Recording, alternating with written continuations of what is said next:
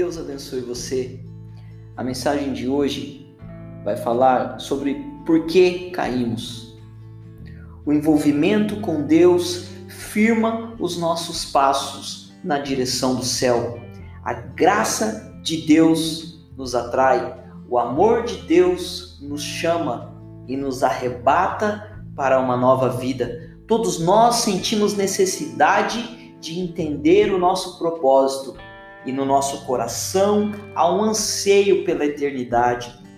A palavra de Deus nos diz que foi o próprio Deus que colocou essa bússola apontando para uma vida eterna. O nosso DNA está programado para crer em Deus, para andar de modo a aprimorar o nosso caráter e alcançar o favor de Deus. Jesus ensina aos seus discípulos que para que possamos ver o reino de Deus, nós precisamos nos envolver, precisamos nos envolver de tal maneira que nos possibilite estar onde Jesus está, de tal maneira que sejamos participantes não apenas da sua vida, mas também da sua glória.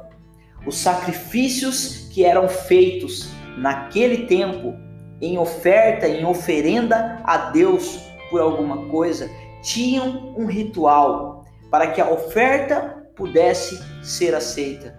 O sacerdote comia uma parte daquilo que era sacrificado, demonstrando a seriedade daquele momento, demonstrando o nível de envolvimento na oferta.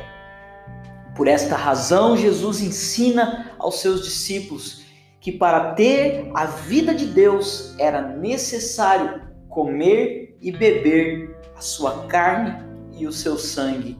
Parece estranho, mas o que Jesus estava ensinando aos seus discípulos é que o envolvimento precisa ser completo, o envolvimento com o sacrifício de Jesus precisa ser verdadeiro, o envolvimento com Deus precisa ser total.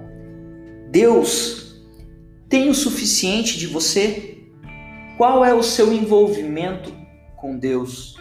Quando começamos a nos envolver com aquilo que nos faz mal, quando começamos a nos envolver com ensinamentos e princípios contrários à palavra de Deus, quando nos envolvemos com ideologias que são ensinadas por pessoas que não possuem nem autoridade e nem exemplo que nos inspire em ter uma vida com Deus, quando deixamos que essas doutrinas ensinadas por estas pessoas, pessoas que não possuem as palavras de vida eterna, quando deixamos que essas doutrinas se fixem no nosso coração, corremos o risco de nos afastar de Deus. A dúvida sobre o amor de Deus, sobre o pecado, sobre a justiça, a dúvida sobre o juízo que nos aguarda vai desviar a sua fé daquilo que o seu coração necessita, daquilo que você precisa para caminhar na vontade de Deus. Porque uma vez que a sua fé é enfraquecida, o arrependimento não é mais necessário, porque não há juízo, posso caminhar na minha própria vontade que não há nenhum problema.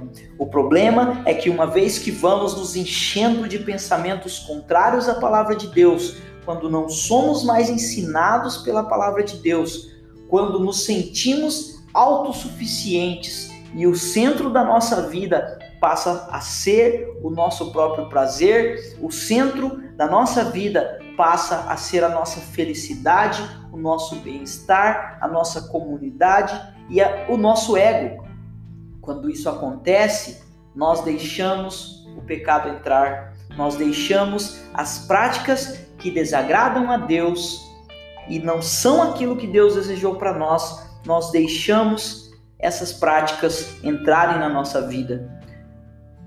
Nós caímos porque nos afastamos daquele que é a nossa sustentação, o que fazer quando já não somos mais as pessoas que fomos um dia? Será que você cresceu e amadureceu e isso te fez independente de Deus? Precisamos nos envolver com as coisas do céu. Precisamos nos envolver com aquilo que Deus tem para nossa vida, porque o envolvimento com Deus firmará os nossos passos na direção do céu. Deus abençoe